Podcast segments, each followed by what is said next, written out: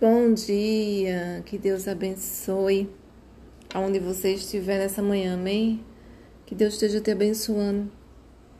Quero dizer para você que em, dia, em dias difíceis não podemos esquecer do amor de Deus na nossa vida, amém?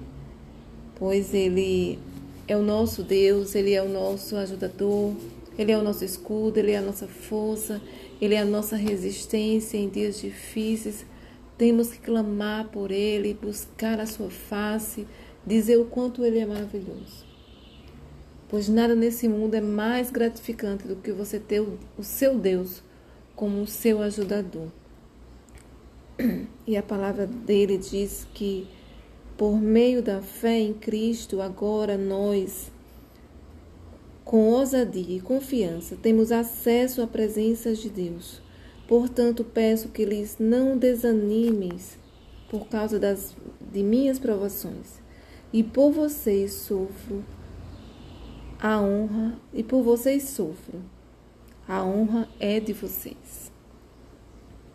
Quando Paulo ele falava na carta do, do seu propósito nessa terra, dele com Deus, ele olhou para os discípulos e disse: Isso tudo que ele sofria, as provações que ele sofria, e aquilo tudo que ele passava era, era a honra deles, era para a honra dos discípulos. Então, e ele disse: Não desanimes, não desanimes, mas tenha ousadia, é com confiança que temos acesso à presença do nosso Deus. E o Senhor Deus, Ele não nos rejeita. Ele cuida de nós em cada detalhe da nossa vida, em toda a nossa vida, é, em casa, no trabalho, é, aonde você for. Se você está conectado com Deus, se você está aliado com esse Deus, se você sabe, se você tem a certeza que é com ousadia e confiança que você está na presença do Deus Altíssimo, você vai vencer as provações. Você vai vencer, porque Deus é maior na nossa vida.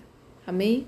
Que você seja abençoado por Deus, que o Senhor Deus restaure a sua alegria, a alegria da salvação, a alegria de estar em sua presença, não só na igreja, se você vai à igreja, não, mas em toda a sua maneira de viver.